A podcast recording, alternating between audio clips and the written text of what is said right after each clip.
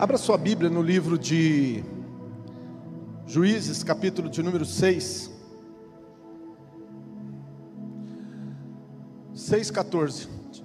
Tem um pessoal aqui na igreja que eles sempre falam assim: Pastor, nós queremos que o Senhor nos estique, nós queremos que o Senhor nos ajude a alargar aí, a expandir. E eu sempre acompanho muito essa frase que eles usam, né? Que eles querem ser esticados, querem ser esticados, quer ser esticado na fé, quer ser esticado na resiliência, também na sua perseverança, na, na sua ah, na sua vida de um modo geral, né? Sua capacidade de empreender, sua capacidade de liderar, de influenciar e baseado nessa palavra, né? De esticar pessoas, eu me lembrei muito bem ah, há um tempo atrás, quando eu estava na academia, eu me lembro que os primeiros dias eram muito difíceis. Agora eu estou meio paradão, mas eu vou voltar em nome de Jesus logo, logo. Até porque a gente tem um projeto no verão aí pela frente, né? Quem tem um projeto verão aí? Amém? E eu me lembro que os primeiros dias, quando eu fazia esteira, 20 minutos de esteira, estava cansado. Aí passava, quebrava aquele primeiro mês, no segundo mês eu já estava fazendo 30, 35 minutos de, de esteira de boa. E depois de um certo tempo, para ficar em cima da esteira ali, fazendo uma caminhada ou um trotezinho, 60 minutos era de boa, suava um pouquinho, mas o corpo aguentava, suportava legal. Aumentava também as, a, os oblíquos, a, aumentava bastante coisa. E eu acredito que é assim que a gente vai esticando, a gente vai se esforçando mais, fazendo mais, e a coisa vai acontecendo. Certa vez Deus pegou um servo dele, um homem que tinha já é, no seu coração na, a vontade de ser esticado. Tanto que naqueles dias o inimigo vinha e roubava a colheita de todo mundo, mas ele ficava ali como que trabalhando, mesmo sofrendo, é, mesmo estando exposto, quem sabe, para que o inimigo viesse e o pegasse e ele ficava malhando o trigo no lagar. O nome dele é Gideão. Depois ele mudou de nome, passou a chamar Juru, é, Jerubaal, que significa aquele que enfrenta Baal. E no capítulo 6 de Juízes, no versículo 14, o Senhor fala a seguinte frase para ele: Então o Senhor olhou para ele e disse: Vai na tua força e livra Israel da mão dos midianitas. Porventura não estou enviando eu você? Então Deus chamou Gideão e falou assim: Gideão, vai na tua força, vai nessa tua força e livra Israel da mão do inimigo. Vai na tua força e começa a fazer alguma coisa, porque eu vou colaborar com você, eu vou trabalhar com você e com certeza você vai ser bem-aventurado. Aí eu estava com essa imagem na cabeça de um homem é, que fez prova com Deus, fez a prova da lã, a lã molhou, o chão não, depois o chão molhou, a lã não, e daí ele fez mais prova com Deus, ele foi lá e destruiu o altar de Baal que estava na casa do seu pai. Os homens daquela cidade queriam matá-lo, mas não conseguiu. De repente ele faz um apelo, ele levanta 32 mil homens para se levantar para lutar contra a 150 mil outros que estavam contra ele. Desses 32 mil, Deus manda eles descerem na água. Vim, é, perdão, Ele coloca para que quem fosse covarde, medroso, quem não quisesse ser esticado, fosse embora. 22 mil foi embora naquela tarde, ficou apenas 10 mil. E desses 10 mil, Deus mandou ele descer com esses 10 mil na água, e apenas de 10 mil, 300 ficaram com ele, 9.700 voltaram para sua casa. Ou seja, de 32 mil, ele ficou com 300. Mas não era qualquer 300, ele ficou com 300 valentes. Diga comigo, 300 valentes. Diga 300, mais forte, valentes. 300 valentes. E aí então, Gideão, ele ainda assim, com medo de tudo que estava acontecendo, ele vai e se infiltra no arraial do inimigo, e quando ele está lá, ele escuta o próprio inimigo dizendo: Olha, eu tive um sonho que um pão enorme de cevada descia da montanha abaixo e destruía todo o nosso arraial. E aí então eles começaram a falar entre eles, e aquela notícia começou a ser publicada, e então todo mundo ficou com muito medo, todo mundo ficou com muito medo, porque eles diziam assim: Isso não é senão a espada de Gideão que está vindo contra nós. Deus nos entregou na mão dele. E naquela tarde, no início de uma noite, no final de tarde, no início da noite, Gideão ele enfileirou os 300 que estavam com ele, colocou um, um vaso, colocou um vaso, colocou uma buzina ou um chifre, né, que eles usavam para tocar, conhecido também como chofar, vamos dizer assim, e colocou dentro desse cântaro é, vazio uma tocha acesa. Então ele colocou uma buzina, ele colocou uma tocha acesa e ele colocou essa tocha dentro de um cântaro. E ele disse assim: quando tocar a buzina, quando eu der o sinal, todo mundo vai tocar a buzina, e quando tocar a buzina, vocês vão quebrar esse vaso. E quando quebrar o vaso, as tochas vão acender, então eles saberão que nós estamos indo contra eles. E a Bíblia diz que naquela, naquela, naquele início de noite, quando Gideão tocou a buzina, quando ele tocou o chofar, quando ele quebrou o vaso, quando as tochas acenderam, o inimigo ele se confundiu e ele começou a se autodestruir. E aí, quando eles estavam lutando entre eles mesmos, eles começaram a ir embora. Mas eles não apenas foram embora, preste bem atenção nisso. Eles foram embora e deixaram tudo, tudo, tudo para trás. Naquele tempo, quando uma nação ia é, guerrear contra outra, eles levavam é, a sua fazenda, vamos dizer assim, toda a sua colheita, eles levavam os seus bens, porque as lutas, as disputas demoravam muito tempo, às vezes meses, em alguns casos até anos. Se você estudar aí, você vai ver que era assim que funcionava. Mas o que, que aconteceu? Aconteceu que eles foram embora e deixou toda essa riqueza para trás. E Gideão, naquele dia, se tornou um homem vencedor. Por quê? Porque Deus estava com ele porque ele agiu de acordo com a palavra que Deus tinha liberado sobre a vida dele. Vai nessa tua força e livra Israel. E talvez nessa noite eu esteja pregando para pessoas aqui que talvez assim como eu um certo dia está se perguntando: será que é comigo essa palavra? Será que Deus está me chamando? Será que sou eu mesmo? Será que Deus não, não, não, se enganou? Será que Ele não se confundiu? Será que não é outra pessoa que Deus está falando isso? Será que é para mim mesmo? E nessa noite o Espírito Santo encheu meu coração de tal maneira para dizer para você: sim, é com você. É por isso que você está aqui. Feriadão prolongado, muita gente vazando, viajando. Você poderia estar em qualquer outro lugar, mas Deus te trouxe aqui para dizer: sim, é você que eu quero esticar. Sim, é você que eu quero levar você para um novo nível. Sim, é você que eu quero fazer algo novo nesses dias. Mas eu quero que você entenda uma coisa: eu coloquei potencial, eu coloquei dons, eu coloquei coisas dentro de você que você não sabe. E você vai ter que ativar isso. Você vai ter que exercitar isso. Eu vou passar um vídeo que mexeu comigo há um tempo atrás. Há um tempo atrás esse vídeo mexeu muito comigo. E da, naqueles dias o Espírito Santo encheu tanto meu coração, ao ponto de eu começar a olhar para dentro de mim e falar assim: Yes, yes,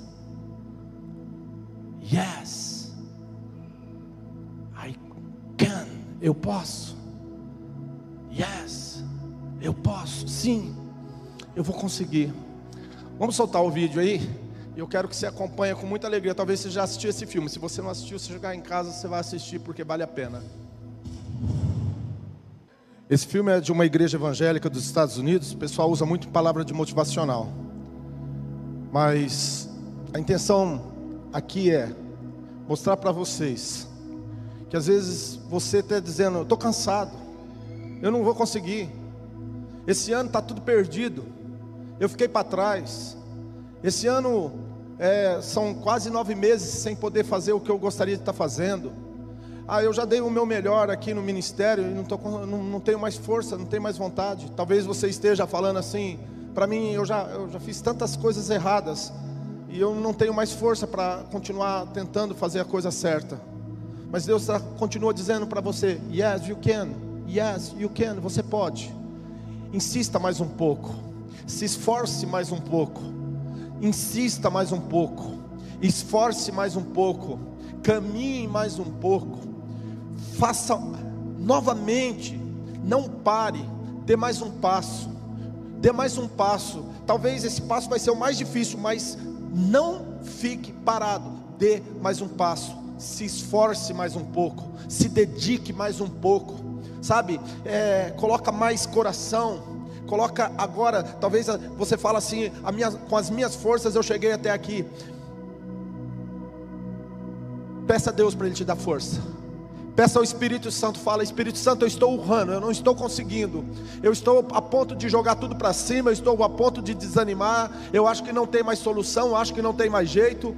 E eu, nessa noite, estou aqui para dizer para você: peça para o Espírito Santo, fala para o Espírito Santo: o Espírito Santo venha sobre mim me ajuda a ter uma fé, uma fé inabalável, me ajuda. A Bíblia diz assim: que aquele que não tem, peça que ele deliberadamente dará.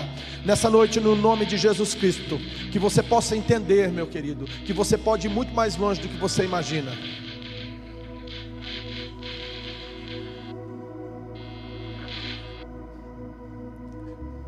Logo no início da minha vida, eu fui embora, morar e trabalhar em Moarama é, eu tinha 19 anos, era um menino ainda.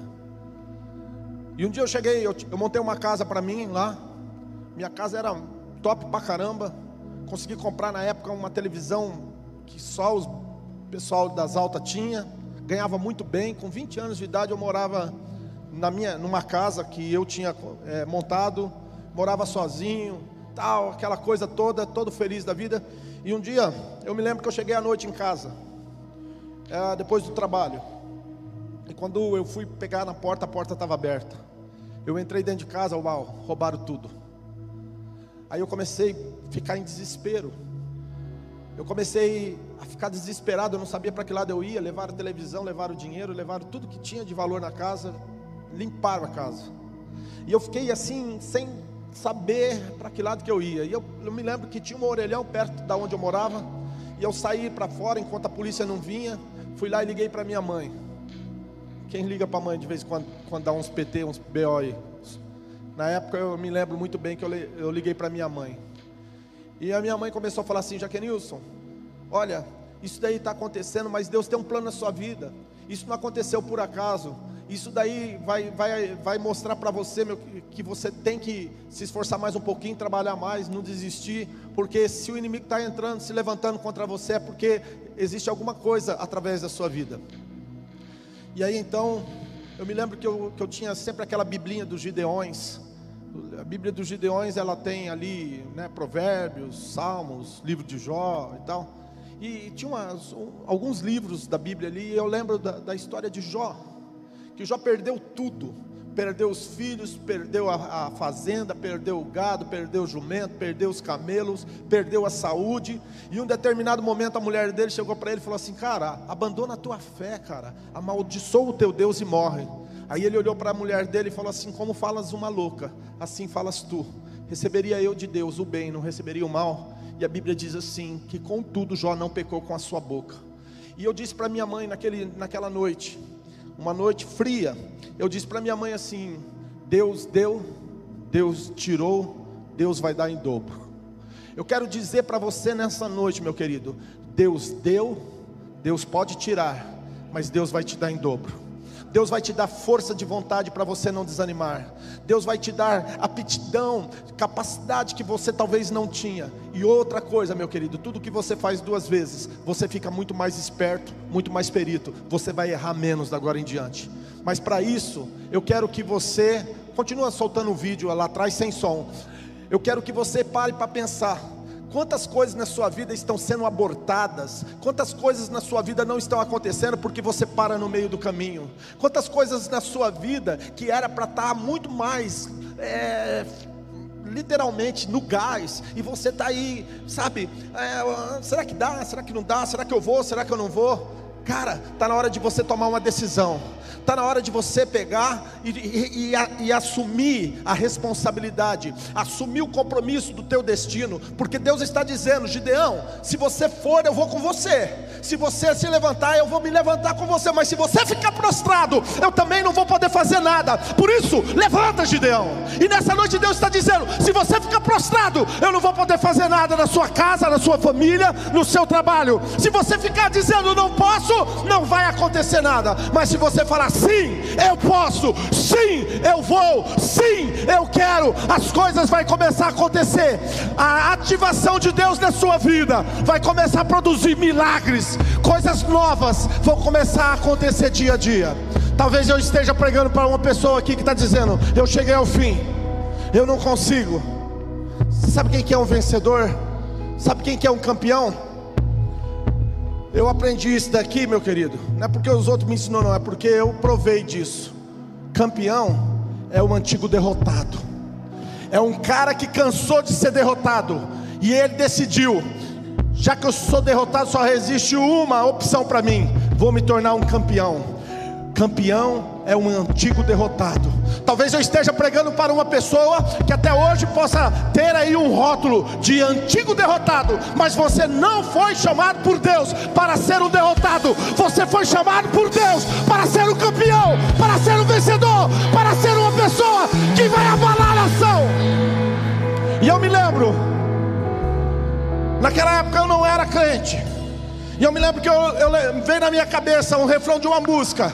Basta ser sincero e desejar profundo. Você será capaz de sacudir o mundo. Tente outra vez. E eu me levantei e comecei a trabalhar. E comecei a lutar. E comecei a trabalhar. E comecei a lutar. Tentei mais uma vez. Mais outra. Mais outra. Mais outra. Mais outra. Mais outra. Mais outra. Mais outra. Mais outra. E não desisti. E eu posso dizer para vocês sem nenhuma demagogia. Só estou começando. Só estou começando. Só estou começando. Só estou começando. Só estou começando. Isso aconteceu quando eu tinha 19 anos. Eu tenho 49 anos de idade. Eu não sou uma criança. Eu não sou um menino. E eu estou dizendo aqui para vocês: se levante.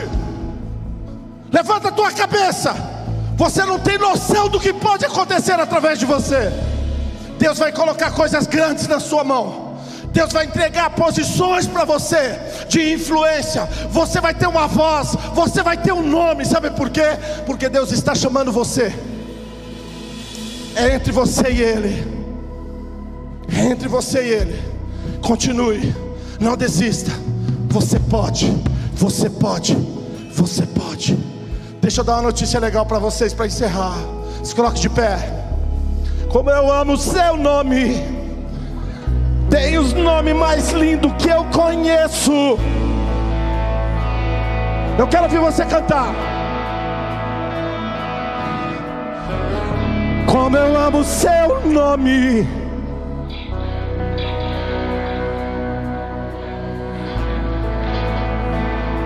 Certo dia, Jesus foi numa festa. Diga comigo, Jesus gosta de festa vocês não estão no barato, vocês não estão no esquema. Quem está comigo, diga amém. Vocês não estão no esquema. Eu fiquei dois domingos sem pregar, parece que vocês foram viajar comigo. Ô louco, meu. Quem está comigo, diga amém. Quem está no ritmo de festa, de alegria, diga glória a Deus. Jesus foi numa festa, primeiro dia do ministério de Jesus. Ele falou: Eu vou para uma festa. Uau!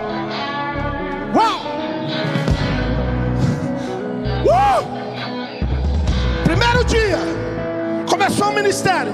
Ele partiu para a festa. Ele levou os, os truta dele, os compadres dele, os mano dele, os amigos dele, os parça dele. Porque festa sem parça não é festa. Festa boa tem que ter parça. É! Eu quero ouvir. Como eu amo seu nome. Eu quero ver a igreja. Tá devagar. Eu quero o som do céu aqui. Como eu amo o seu nome. Tá começando a ficar legal. Vamos lá. Oh, oh. Como eu amo o seu nome.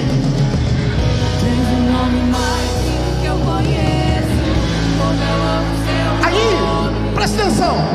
Ele está na festa. E Jesus é esperto. Ele não queria sair no meio da festa, ele queria ficar até no final. Se ele quisesse sair no começo da festa, ele tinha feito um milagre dado no pé. Ele quis ficar na festa. Ele não quis sair no início da festa nem no meio da festa. Jesus quis embora no final da festa. E festa, naqueles dias não era que nem agora, era dez dias, uma semana de festa. Imagina. Chegaram para ele assim e falou assim: acabou o vinho. A Maria chegou para ele e falou: acabou o vinho, acabou a festa. Jesus olhou para Maria e falou assim: o que, que eu tenho a ver com você? Meu negócio não é com você, é com o Pai. Diga assim, repita comigo: meu negócio. Para aí. Quem está vivo aqui? Não, não, não sei. Eu acho que eu estou pregando no, no, no, em Marte. Quem está vivo aqui?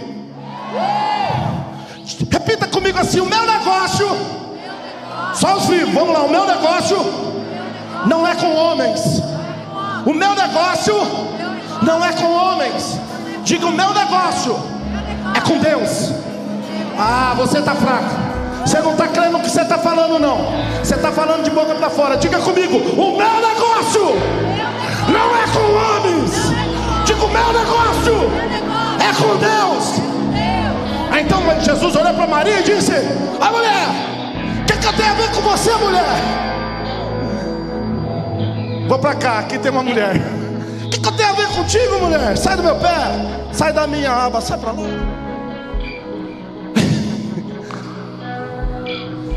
Mas Maria conhecia Jesus, porque o negócio dela não era só com Jesus, era com quem estava em Jesus, que é o Espírito Santo. Aí então Maria disse assim: Fazer tudo que ele vos mandar. Como que ela falou? Fazer tudo que vos, ele vos mandar. Mais alto fazer tudo o que ele vos mandar.